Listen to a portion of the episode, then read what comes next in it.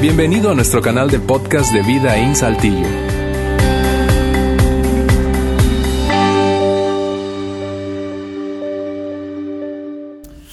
Bien amigos, gracias por acompañarnos hoy aquí en Vida In, especialmente si esta es su primera vez eh, con nosotros. Eh, siéntete en casa, queremos, y esta es nuestra meta principal hoy, que te sientas cómodo, cómoda, que puedas disfrutar de nuestro programa eh, y al final pues recibas algo útil que te lleve a concluir, mira, yo no sé si estoy seguro, si creo todo los que ellos, lo que ellos creen, pero eso estuvo tan padre que me hizo sentir tan cómodo y recibí algo útil que estoy dispuesto, dispuesta a regresar. Gracias nuevamente por darte la oportunidad en esta cuarta parte de nuestra serie David. David. Y eh, si no has estado aquí en, las, en, las, en los episodios anteriores, déjame decirlo de esa forma, ha sido realmente una serie tipo Netflix esto. Eh, hemos decidido tomar la vida de un personaje famosísimo en la historia, no solo de Israel, sino honestamente ya eso es eh, historia universal.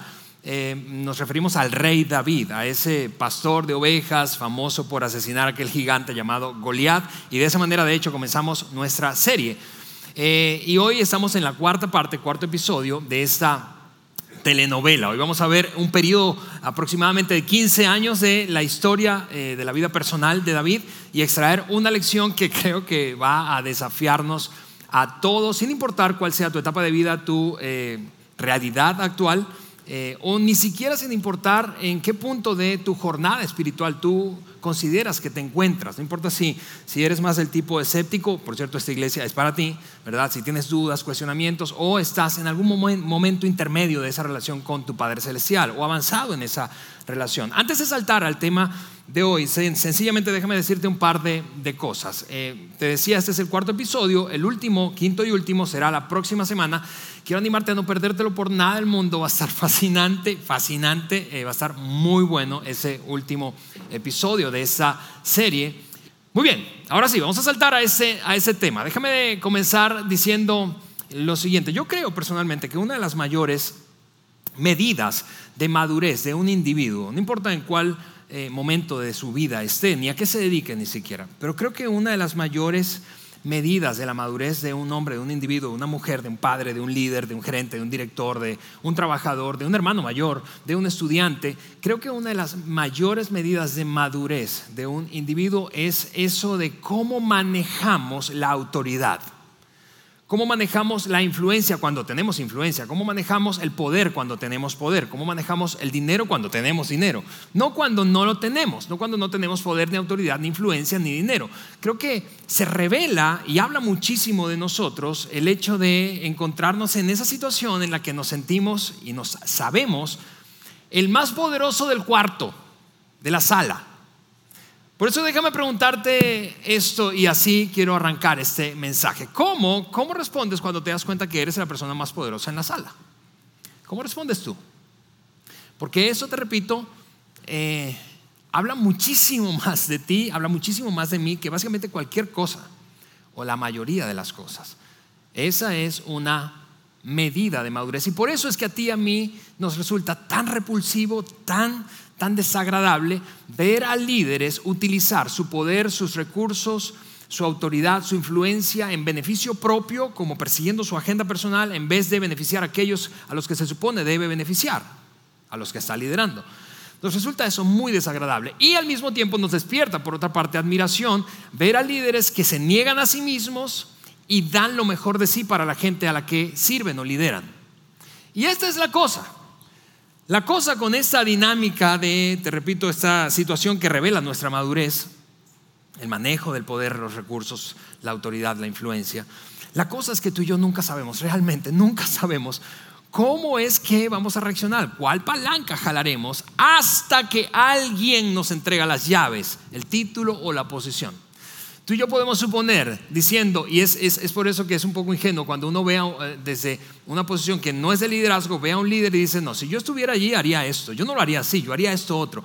Pero realmente solo son suposiciones y solo sabremos, lo descubriremos cuando estemos en la silla, cuando nos sepamos el más grande, más fuerte, más poderoso, más influyente del cuarto en un momento determinado. Cuando alguien nos entrega la posición, cuando alguien nos da las llaves, cuando alguien nos da el título. Y esta parte de la vida de David, de esta serie que hemos eh, compartido hasta ese punto, pues tiene todo que ver con eso. Esta narración de estos 15 años que voy a resumir en los siguientes 30 minutos, eh, tiene todo que ver con eso, con cómo manejó David, en este caso, el poder cuando se supo el más poderoso de la sala. Cómo manejó la influencia cuando su, influencia creció hasta el tope. Cómo manejó los recursos cuando abundaban y los tenía todo bajo su poder. Cuando tenía todas las cartas en la, en la mano, pues. El caso de David y, es, es, fascinante y es digno de estudiar para no solamente extraer una lección, sino como verás al final de este mensaje, para ser desafiado, especialmente si tú te consideras un seguidor de Jesús, sin importar si tú estás del lado católico o del lado protestante. Si te consideras un seguidor de Jesucristo, ¿sí? Esto va a ser especialmente desafiante para ti y para mí, aquellos que nos consideramos seguidores de Jesús. Comenzó este momento, y déjame ah, entonces meterme en la historia de David, que muestra esta lección y cómo manejó él el momento en el que se dio cuenta que era el más fuerte, poderoso y tenía más influencia en todo su país. Un hombre llamado Samuel, que era en aquel entonces un líder espiritual, profeta, reconocido en toda la nación como una autoridad espiritual, un tanto excéntrico, pero al final, al final de cuentas una autoridad espiritual, decide como bajo dirección de Dios ir a visitar a la familia de David, particularmente a la casa de su padre llamado Isaí, a una ciudad conocida como Belén una ciudad en la que mil años después nacería otro rey, por cierto, Jesucristo. Ahí en Belén, donde vive Isaí con sus siete hijos, él va con una misión secreta. ¿Y cuál es la misión secreta? Ungir al próximo rey de Israel. Hay un rey de turno llamado Saúl y él va a ungir, va con la misión de ungir. Dios de alguna manera le revela, le dice místicamente, es un misterio honestamente, pero él sabe que allí uno de los hijos de Isaí se convertirá eventualmente en el próximo rey de Israel. Y su tarea como líder, profeta de, la nación, es ir y ungirlo. Que era ungir, tomar un tarro de aceite, vertérselo en la cabeza a, esa persona y orar bendiciendo su vida. Y así entonces era un acto visible, simbólico, evidente, de que Dios estaría sobre esa persona. Y va con esa misión. Solo que no sabe cuál hijo de los de Isaí se convertirá en el sustituto de Saúl. Llega a esa casa y entonces le dice, vengo de una misión secreta, vengo de una misión, eh, no explica mucho de qué se trata y, yo quiero sencillamente dar un paréntesis eh, eh, en eso, es porque cuando él llega allí, entonces, sin saber la familia de qué se trata, él dice, vamos a hacer una celebración, vamos a, hacer un sacrificio y voy a, tomar un momento para ungir a uno de tus hijos. Así que llama a todos tus hijos, tráelos para que antes de que nos sentemos a cenar, podamos hacer lo que vine a hacer. Y esa es la escena. Llama entonces Isaí a todos sus hijos y va pasando uno por uno. Eh, como era de costumbre en la época y probablemente en algunas culturas y familias todavía lo sea, primero pasa el primogénito. Y el primogénito se llamaba Eliab. Entonces cuando Samuel ve a Eliab, el tipo es bien parecido, alto, fuerte, ¿verdad? Eh, él dice, no, se acabó esto, ya está listo, está, es, un hecho, ese es el hombre, no tengo que buscar más, eso fue pan comido. Y aquí nos encontramos en este texto, voy a narrar, eh, a leer parte de esa historia. Cuando llegaron, Samuel miró a Eliab, ese primogénito, y pensó, este debe ser el hombre, ese debe ser el hombre que el Señor ha escogido. Eso fue fácil, pensó, pero, pero Dios tenía otra opinión. Y de alguna manera, vuelvo a decirte, es mística, un tanto eh, eh, difícil de explicar para nosotros porque es una experiencia personal entre Samuel y su Padre Celestial.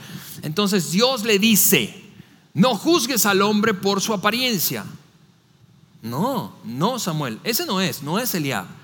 Y, y si seguro tú coincides conmigo, es muy difícil hacer eso es, más bien muy difícil no hacer esto, juzgar al hombre, a una persona por su apariencia. Vamos, tú y yo lo hacemos constantemente. Atribuimos valor a un individuo según hable, se vista, qué carro tenga, dónde viva, a qué se dedique. E, e, es una cosa casi inconsciente. Todos juzgamos por la apariencia. Pero Dios le siguió diciendo a Samuel, el Señor ve las cosas, no ve, perdón, las cosas de la manera en que tú las ves. La gente juzga por las apariencias, pero el Señor mira el corazón. Así que déjame hacer un paréntesis nada más aquí porque es una breve aplicación para nosotros. Mujeres, mírenme. No te dejes engañar por el tipo. por su apariencia, por lo que aparenta ser. No te dejes engañar. Lo que realmente es un hombre es lo que es por dentro. Así que no te dejes engañar. Hombres, mírenme, no, no me miren, ustedes son un caso perdido, en verdad. No, no hay manera en que ustedes vayan a prestar atención a eso.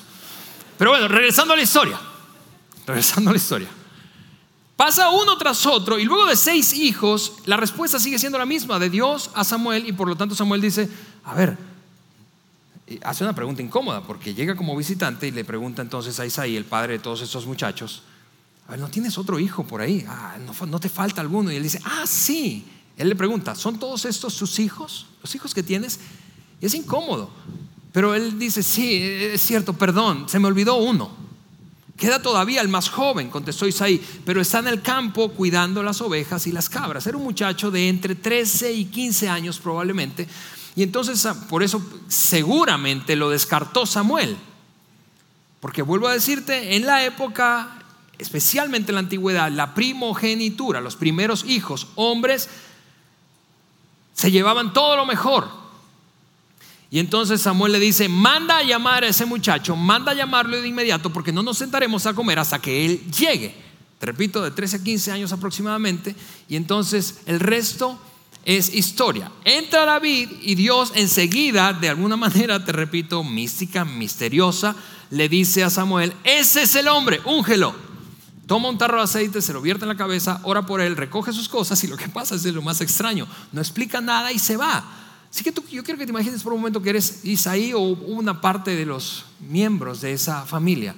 Quizás te quedas rascando la cabeza pensando, a ver, ¿qué fue lo que pasó aquí? ¿Qué, ¿Para qué lo ungió? No, porque el, el, relato no dice que Samuel explicó cuál era el propósito de que él ungiera a uno de los hijos. Lo cierto es que es evidente que ahora David, siendo un puberto, siendo un muchacho de secundaria, se sabe, sabe que Dios tiene algo, algo especial con él, algo especial para él.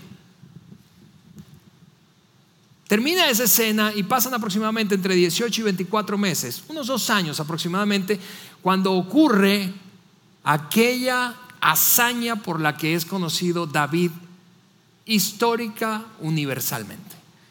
Mata a Goliat, así fue como comenzamos la serie hace cuatro semanas atrás. Mata a Goliat, es euforia todo lo que hay ahora en el ambiente, efervescencia en el país, es amado por toda la nación, amado por el rey, se gana un lugar en la casa real, se hace muy amigo de uno de los hijos del rey, el primogénito llamado Jonatán, se casa con una de las hijas del rey, imagínate, salvó el pellejo de toda la nación, por eso Saúl, y lo mencionamos antes en la serie, le entrega a una de sus hijas, no le quiso entregar una que él no quería y él escogió otra. Lo cierto es que se casa con esta chica y ahora están emparentados él, que era no era de la nobleza, con la familia real, empiezan a transcurrir las semanas y los meses y entonces Saúl, el rey Saúl, como es tan inseguro, se siente amenazado por él y comienza a perseguirlo de tal manera que David se convierte en un fugitivo luego de ser un héroe. Un fugitivo durante ocho años, ocho años huyendo, ocho años huyendo y Probablemente a lo largo de toda esa huida, la lección más importante de vida y de liderazgo que aprendió David fue la siguiente. Esto no se trata de mí, la vida y en general, esta, en general la vida y en particular esta, esta experiencia que estoy viviendo no se trata de mí y eso es una cosa sumamente difícil de abrazar. Es muy difícil que tú y yo abracemos la idea de que la vida no se trata de nosotros. Es muy difícil, sobre todo cuando tenemos éxito. Es sumamente complicado eso. Sumamente complicado llegar al punto de la suficiente seguridad interna y la suficiente humildad como para decir, ¿sabes qué? Todo lo que he logrado, todo lo que tengo o lo que no tengo, todo lo que me falta, esta, esta situación precaria que estoy viviendo, esto que se salió de control, eso no se trata de mí. No se trata de mí. En el caso de David, hay algo especial conmigo. Yo pensé que esa hazaña de Goliat, quiero que te metas en la mente de David por un momento. Yo pensé que esa hazaña de Goliat iba a ser algo extraordinario conmigo, pareciera haberlo hecho, me metí en un círculo que jamás, al que jamás soñé poder acceder, que es la realeza. Luego de eso, todo se vino abajo, así que la vida no se trata de mí. Esa es la conclusión a la que llegó. La cosa se trata de la voluntad de Dios, a la manera de Dios, en el tiempo de Dios. De la voluntad de Dios, a la manera de Dios, en el tiempo de Dios. Y, eso, insisto, es algo sumamente complicado. Llegar al punto en tu vida, llegar al punto en mi vida de decir, no importa lo que pase, eso no se trata de mí. Es cuando tú quieras. como tú quieras, en el tiempo en el que, en el que lo quieras. Ahora, David en toda esa huida, ese periodo de exilio de ocho años, tuvo dos grandes oportunidades para acabar con la vida de Saúl, que era su perseguidor y su enemigo acérrimo. Y el único, ya David entendía que la cosa se trataba de que él iba a llegar a ser el rey de Israel. Lo único que se interponía entre él y el trono era Saúl y su hijo Jonatán, porque era el heredero directo a lo largo de toda esa experiencia de huir, te repito, de ocho años, David tuvo dos grandes oportunidades de acabar con la vida de Saúl y por lo tanto tomar el trono en sus manos, lo prometido. Una de ellas es muy conocida y vamos a ver rápidamente las dos para que tú y yo repasemos cómo es que se siente tener el poder en la mano y entonces cómo es, como lo decía al principio, que ese momento revela el nivel de madurez que tenemos como hombres, como mujeres, como líderes. La primera oportunidad es digna si tú eres un maestro o tienes hijos de adolescentes, es digna de repasar la historia, no voy a poder leerla toda, pero es digna de repasar con tus chavos adolescentes, porque es una cosa loquísima y, pareciera insólito que una cosa como esta esté, un detalle como ese esté incluido en la historia bíblica, en la narrativa del Antiguo Testamento. Eso es lo que ocurrió. David está huyendo, está escondido, es un nómada, va acumulando adeptos, pero en una de esas se mete en una cueva, huyendo de Saúl. Saúl emprende de tiempo en tiempo campañas de persecución para encontrar a David. Parecieran sospechar que está por una zona del desierto, en donde hay montañas, cuevas, y entonces en esa travesía Saúl, el rey, de repente siente ganas de ir al baño, hacer del número dos. Eso está en la Biblia, deberías leer más la Biblia. Aunque no creas, quiere hacer del número dos. Así que piensa, ¿dónde voy? ¿Dónde voy? Todo el ejército ve una cueva, se meten en la cueva a revisar si está bien, hay seguridad para el rey. No se dan cuenta, porque está muy oscuro, que David está allí con algunos de sus hombres más cercanos. Salen y le dicen, rey, limpio, clear, tú puedes entrar a hacer del dos. Él va y está en la posición más vulnerable que un hombre puede estar. No sé si coincides conmigo. Ahí está agachado haciendo del dos. David lo ve. Lo tiene en sus manos. Se da cuenta que en esa cueva le puede dar cuello y convertirse al salir de la cueva en el rey de Israel y por lo tanto reclamar la promesa que Dios le había hecho a través de aquel hombre excéntrico llamado Samuel, cuando lo ungió mientras tenía 13, 15 años. Y uno de sus hombres, de hecho es uno de sus primos, de el círculo íntimo llamado Abisai, le dice, susurrándole, porque están allí, quiere que no lo escuche Saúl. Saúl no deja pasar a nada, ninguno porque obviamente está haciendo el dos, ¿verdad? Así que está solo, indefenso. Y este hombre le susurra a David, ahora es tu oportunidad. Hoy es el día que hablaba el Señor cuando te dijo, entregaré a Saúl en tu poder para que hagas con él lo que quieras. Y entonces David está en una lucha.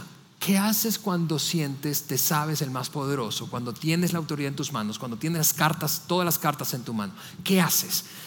En resumen, eso es lo que hizo David. Se negó a asesinarlo, pero se acercó sigilosamente, arrastrándose por el suelo, sacó su pequeña daga, le cortó el borde de la capa real, la vestidura real de Saúl, se vuelve atrás, Saúl sale, termina de hacer su cosa, sale, y cuando sale entonces David, espera un par de minutos, se asoma a la boca de la, de la caverna, de la cueva, y le grita a Saúl lo siguiente, que el Señor juzgue entre nosotros dos. Tal vez el Señor lo castigue por lo que intenta hacer, pero yo nunca le haré daño. Y le muestra el borde de la vestidura que acaba de cortarle. Te tuvo en mis manos, en otras palabras, y no te hice nada. Y quiero que lo sepas, y todo el ejército lo sepa, porque yo no soy como tú. Como dice el antiguo proverbio, de la gente malvada provienen las malas acciones, así que puede estar seguro de que nunca le haré daño. Primera ocasión en que lo tuvo en sus manos y le perdonó la vida. Todos los que están con David, que son fugitivos igual, son considerados como traicioneros de la patria, traidores de la patria. Están rascándose la cabeza pensando, ¿por qué hizo eso? Lo teníamos finalmente donde queríamos y lo perdonó. Transcurre más tiempo, un par de meses más, siguen las campañas de búsqueda y en, otro, en otra ocasión, es la segunda ocasión, eh, Saúl escucha que David está rondando un área que es conocida como el desierto de Sif.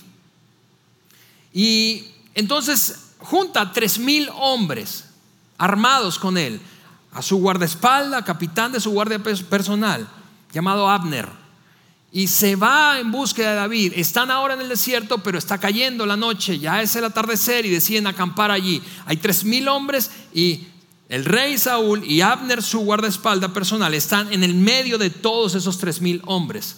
Cae la noche, se acuestan a dormir, súper cansados. David y los suyos, Abisai, entre ellos de los más cercanos, y su otro primo Joab, están allí hablando, viendo dónde están. Y dice, ¿qué hacemos? Y David dice, tengo una idea súper loca. A ver si tú te avientas conmigo. Porque es su primo. Es su hombre de confianza, pero es su primo. Le dice, ¿qué te parece si hacemos esta locura? Vamos y nos metemos atravesando todos esos tres mil hombres. Y llegamos hasta donde está el rey. ¿Le entras? Yo le entro. Así que se van. Sigilosamente se meten entre toda esa multitud, nadie los escucha, todos están muertos de cansancio, es de madrugada y están allí. Cuando llegan donde está Saúl el rey y su guardia personal, acostados ahí en el medio de todos, una lanza, la lanza real era una costumbre, enterrada justo al lado del rey, en la tierra, ellos llegan ahí y entonces otra vez Abisai le susurra, ahora sí, ahora sí, ahora sí tienes que matar a este tipo. Eso es lo que ocurrió, léelo que hay conmigo. Entonces David y Abisai fueron directo al campamento de Saúl y lo encontraron dormido con su lanza clavada en tierra junto a su cabeza. Abner y los soldados estaban dormidos alrededor de él. Y esto es, le vuelve a susurrar a Abisai, esta vez, esta vez sin duda alguna Dios te ha entregado a tu enemigo. Le susurró Abisai a David, déjame que lo clave en la tierra con un solo golpe de mi lanza. No hará falta darle dos. En otras palabras, hey, viejo primo, yo sé de tus convicciones religiosas, así que no lo toques tú, déjame echármelo a mí. Yo, no lo voy a perdonar y, tú sabes la habilidad que tengo, solo hará falta una vez. Y David le dice, no, no lo mates, pues ¿quién quedará inocente después de atacar al ungido del Señor? Tengo la oportunidad. Y, y escucha a Abisai, trata de imaginar y entre líneas el diálogo. Si tú lo asesinas, cuando la gente, se van a despertar y se van a despertar sabiendo que no pueden hacer nada. Y ahora vas a tener el apoyo de tres mil soldados. Pero David recordaba, no se trata de mí, eso no se trata de mí, no es mi voluntad, es la voluntad de Dios, no es a mi manera, es a la manera de Dios, no es en mi tiempo, es en el tiempo de Dios. Eventualmente, déjame pisar el acelerador de la historia y pasa el tiempo y Saúl finalmente en una batalla es asesinado junto a su hijo primogénito Jonatán a manos de los filisteos, aquellos viejos enemigos de Goliat. ¿Recuerdas? Es asesinado en una batalla de esas. David se entera de eso y entonces ahora está llorando la muerte de los dos únicos hombres y por lo tanto obstáculos que se interponían entre él y el trono. Pero ahora ya murió el rey, no a manos de David, murió, murió el rey Saúl. Por lo que la tribu a la que pertenece, ¿recuerdas las doce tribus de Israel? La tribu a la que pertenece David, esa es la tribu de Judá, lo corona rey, lo proclama rey, pero las once tribus restantes no hacen eso, sino que proclaman al siguiente sucesor en línea recta y por lo tanto heredero del trono, otro hijo de Saúl llamado Isboset. Puse ese nombre porque Digo, si alguien necesita inspiración para el nombre de su próximo hijo. Isboset toma el control de 11 tribus y por lo tanto la mayoría del país. David solo de una. Y transcurren otros siete años de guerra. Siete años de peleas, de huidas, de idas y venidas. David ahora tiene casi 30. Y mientras Isboset está gobernando la mayoría del país, legítimamente, legítimamente, no es que usurpó el trono, legítimamente, un par de hermanos se hartan del asunto y sabiendo todo el drama y la historia que lleva el país recorriendo hace casi 15 años, deciden asesinar a Isboset. Dos hermanos se cuelan a la casa real mientras Isboset está tomando una siesta y lo matan. Y luego de asesinarlo, cortan su cabeza y se la llevan a David Y aquí nos encontramos otra vez en una parte del diálogo. Mire, aquí está la cabeza de Isboset, hijo de su enemigo Saúl, quien intentó matarlo. El Señor le ha dado hoy a mi Señor el rey venganza sobre Saúl y toda su familia.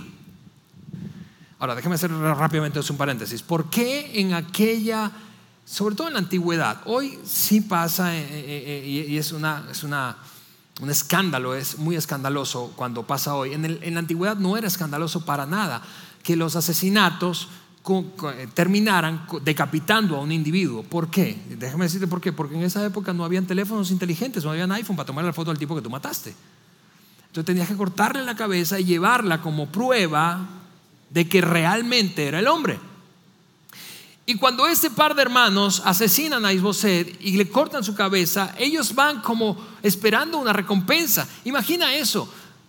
Ponte en sus zapatos y vas, fácilmente vas a considerar el hecho de que Vamos, por fin, ahora sí ya no hay obstáculos. nos está resuelta nuestra vida para, para el futuro. Hermano, le entregamos la cabeza, este tipo es coronado, nuevo rey, y nos van a dar seguro una posición, terreno, qué sé yo. Y con esa expectativa van esperando una recompensa. Pero cuando David recibe la cabeza de Isboset, eso es lo que responde. Les dijo a Recab y Baana, así se llamaban los hombres, el Señor, quien me salvó de mis enemigos, es mi testigo. En otras palabras, Dios no, les pidió ayuda a ustedes y Él no necesitaba su ayuda para resolver este drama que vive nuestro país durante, ha vivido durante los últimos 15 años casi. No necesita de su ayuda.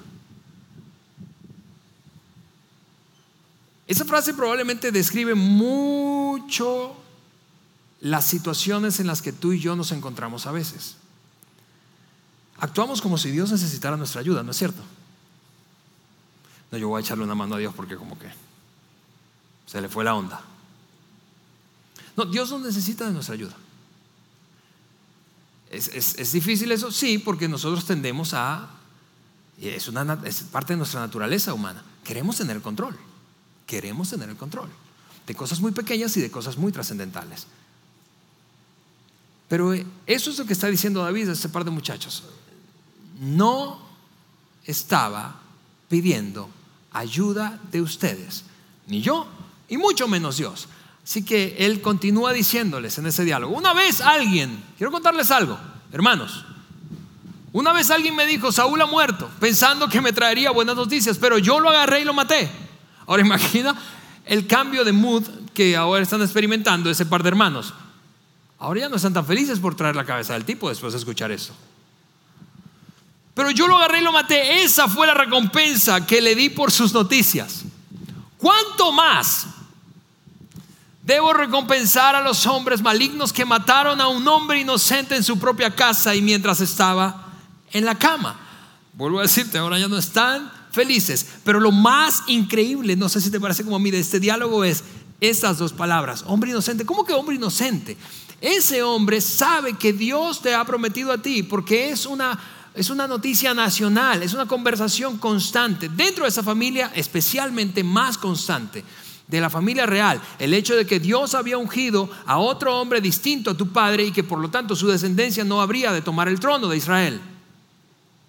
¿Cómo, cómo que hombre inocente? ¿Cómo, ¿Cómo, es posible que consideres, David, que este es un hombre inocente? Pero en la mente de David, en la mente de David, esa es la cosa que David entiende y recuerda constantemente. Eso no se trata de mí, eso no se trata de mí, no se trata de mí. No voy a tomar el asunto en mis manos porque ya he experimentado eso, ya sé que es tomar el asunto en mis manos. Cuáles son los resultados que produce tomar el asunto en mis manos. Es la voluntad de Dios, a la manera de Dios, en el tiempo de Dios. Entonces David ordenó que asesinaran o los mataran y así lo hicieron. Luego tomaron la cabeza de Isboset y la enterraron en la tumba de Abner en Hebrón.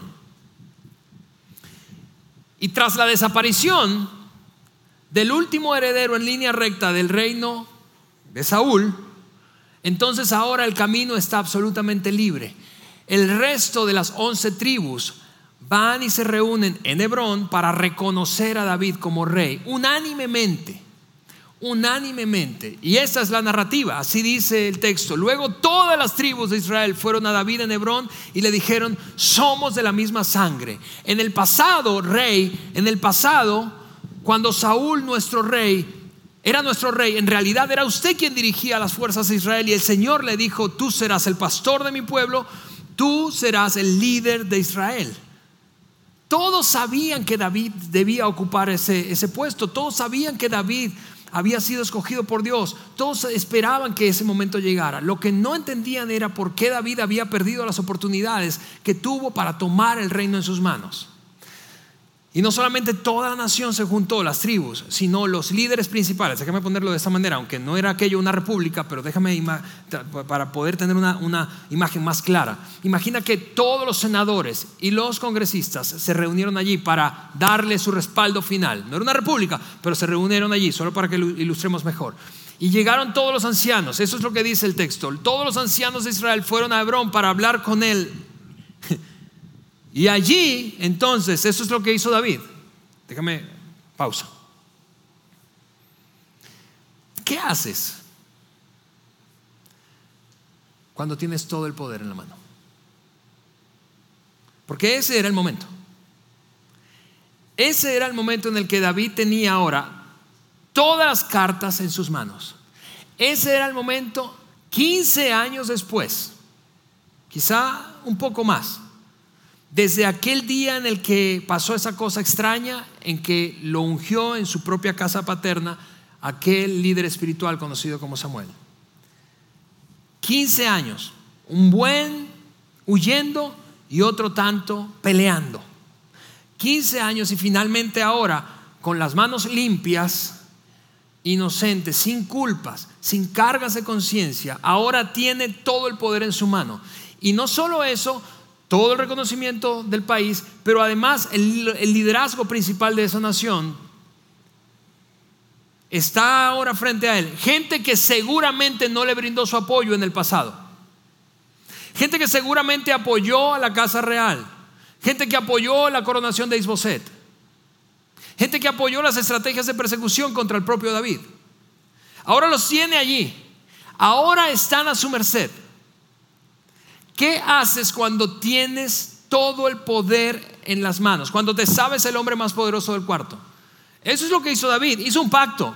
Ahora, déjame traducir eso. Es un contrato. No voy a dar, hay diferencias, pero para que tengamos una idea básica clara. Si ustedes hacen esto, yo voy a hacer eso. No tenía por qué hacer eso David, no tenía por qué, ninguna razón, ninguna razón. Es el hombre más poderoso del país. Su palabra es ley, es una monarquía. Su palabra es ley.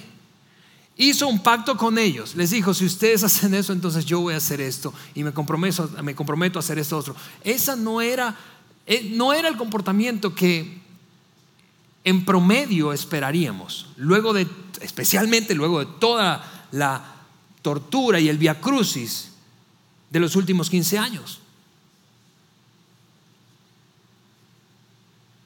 ¿Por qué hizo un pacto que podría parecernos innecesario?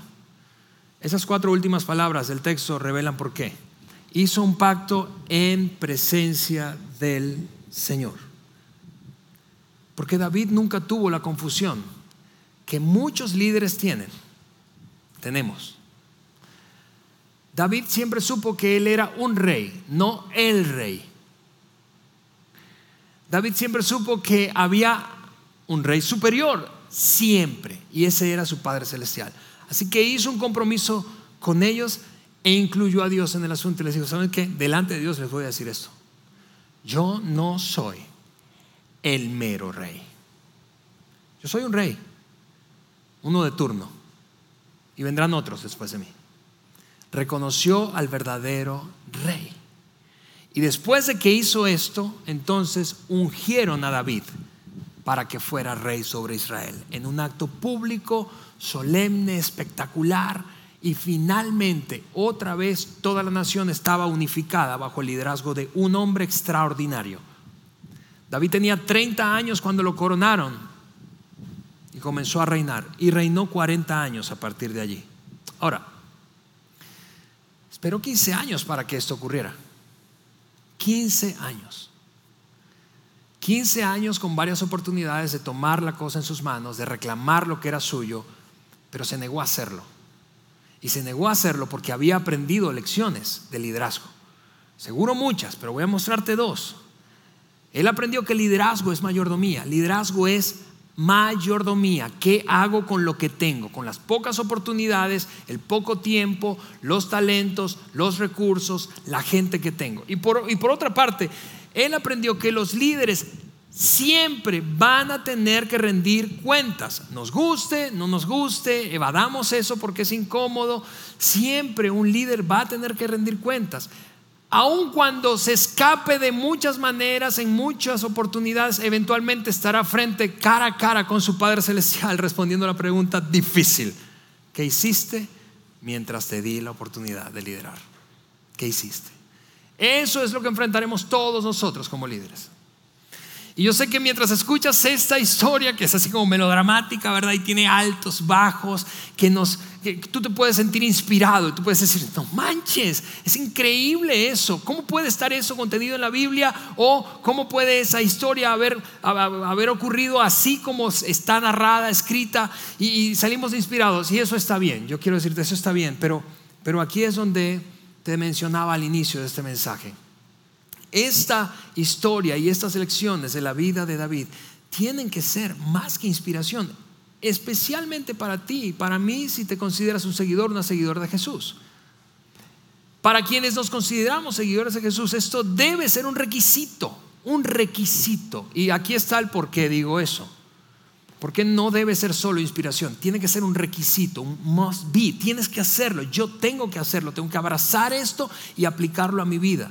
Tengo que abrazar el hecho de que así como David en esas lecciones que aprendió no tomó la justicia en sus manos o tomó el asunto en sus manos y lo hizo a su manera cuando se le pegó la gana y con, y con quien se le pegó la gana. ¿Por qué? Por esto. Porque mil años después, es increíble esto, mil años después, seguidores de Jesús, mírame, mil años después, en esa misma ciudad donde fue ungido David cuando era un muchacho de apenas 13, 14 o 15 años Mil años después nacería Jesucristo. Y en la misma ciudad, en la misma ciudad que gobernaría David en Jerusalén,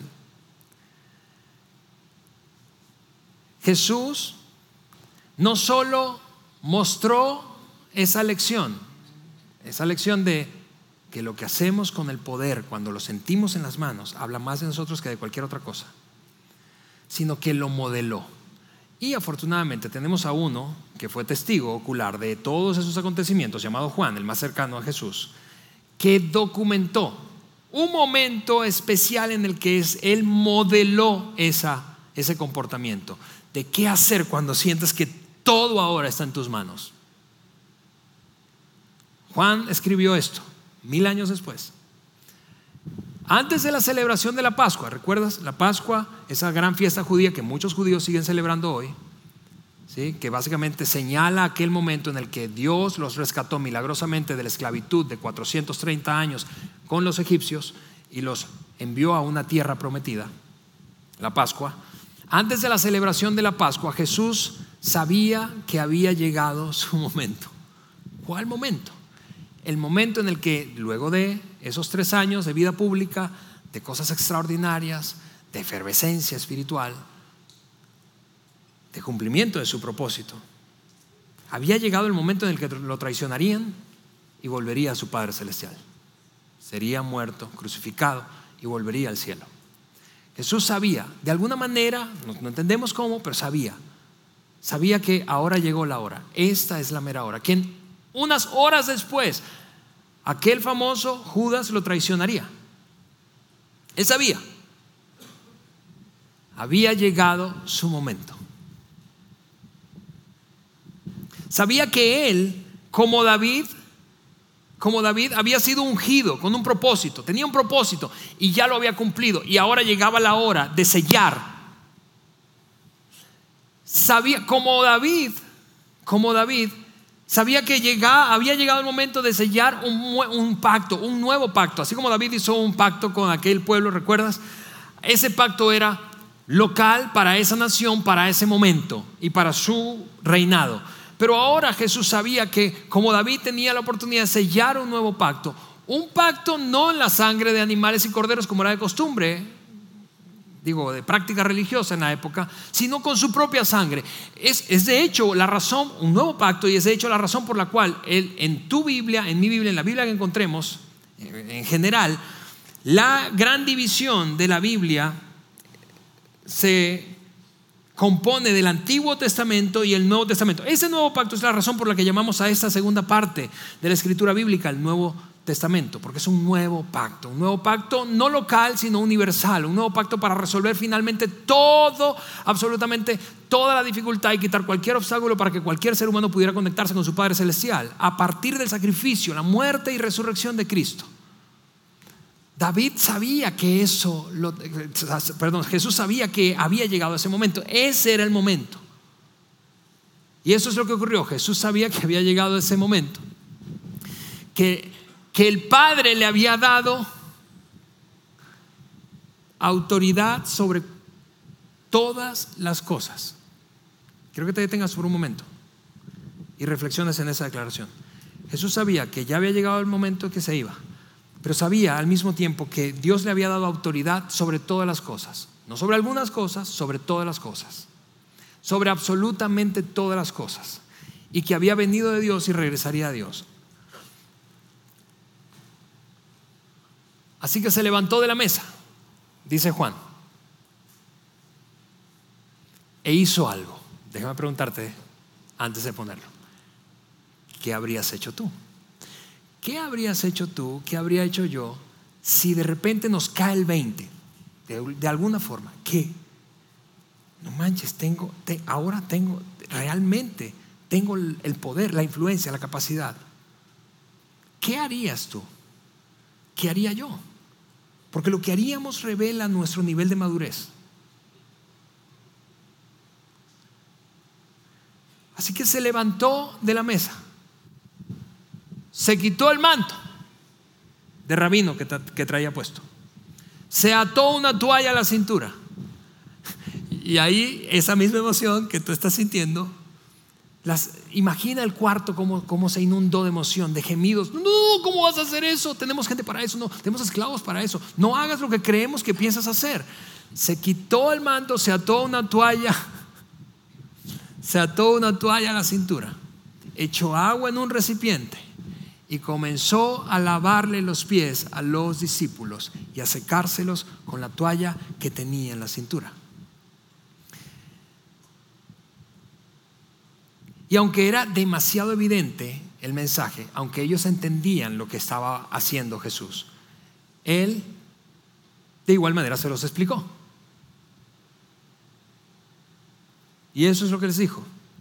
Y dado que yo soy su Señor y Maestro, eso es autoridad y Maestro,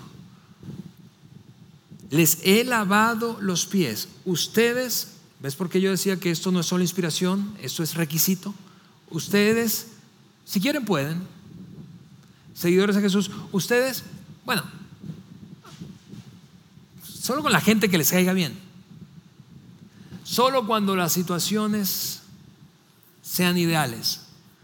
No, no, no, dice, ustedes deben lavarse los pies unos a otros. ¿Por qué? Porque yo les di mi ejemplo les di mi ejemplo para que lo sigan. Hagan lo mismo que yo he hecho con ustedes. Y esto es una cosa extraordinaria porque Jesús hizo lo que David aprendió como lección. Jesús, con un pequeño, tú sabes, con un pequeño vuelta de tuerca, con un pequeño twist, lo ejemplificó. Ejemplificó que los grandes líderes, cuando saben que tienen ahora sí la autoridad, el poder, los recursos, la influencia en sus manos y se saben los más fuertes, poderosos del cuarto, cuando de repente mm, sentimos que ahora sí, ahora sí estamos en posición para, eso es lo que Jesús nos diría. Yo creo que a, mí y a ti, si eres un seguidor de Jesús, cuando sientas eso, cuando sientes que eres el más fuerte, el más poderoso del cuarto, el que tienes más influencia, cuando sientas eso, busca pies para lavar. Sirve a otras personas, pon a otros primeros en tu agenda. Cuando sientas eso, y, ¿por qué? Porque ese es el mayor reflejo de madurez de un individuo, probablemente.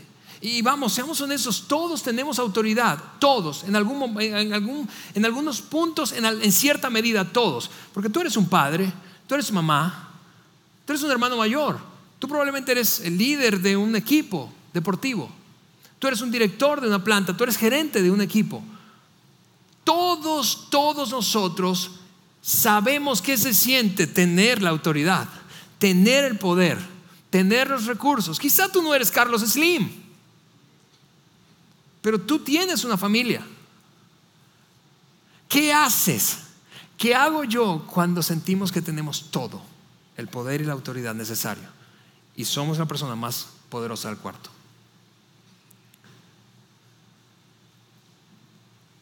Eso, no sé si, te das cuenta, pero no, no, es solo inspiración, eso se requiere de nosotros, cristianos, seguidores de Jesús. Es un requisito, es un requisito, porque después de todo, después de todo, Jesús mismo dijo que ni aun el Hijo del Hombre, refiriéndose a él mismo, vino para que le sirvan, sino para servir a otros y para dar su vida en rescate por muchos.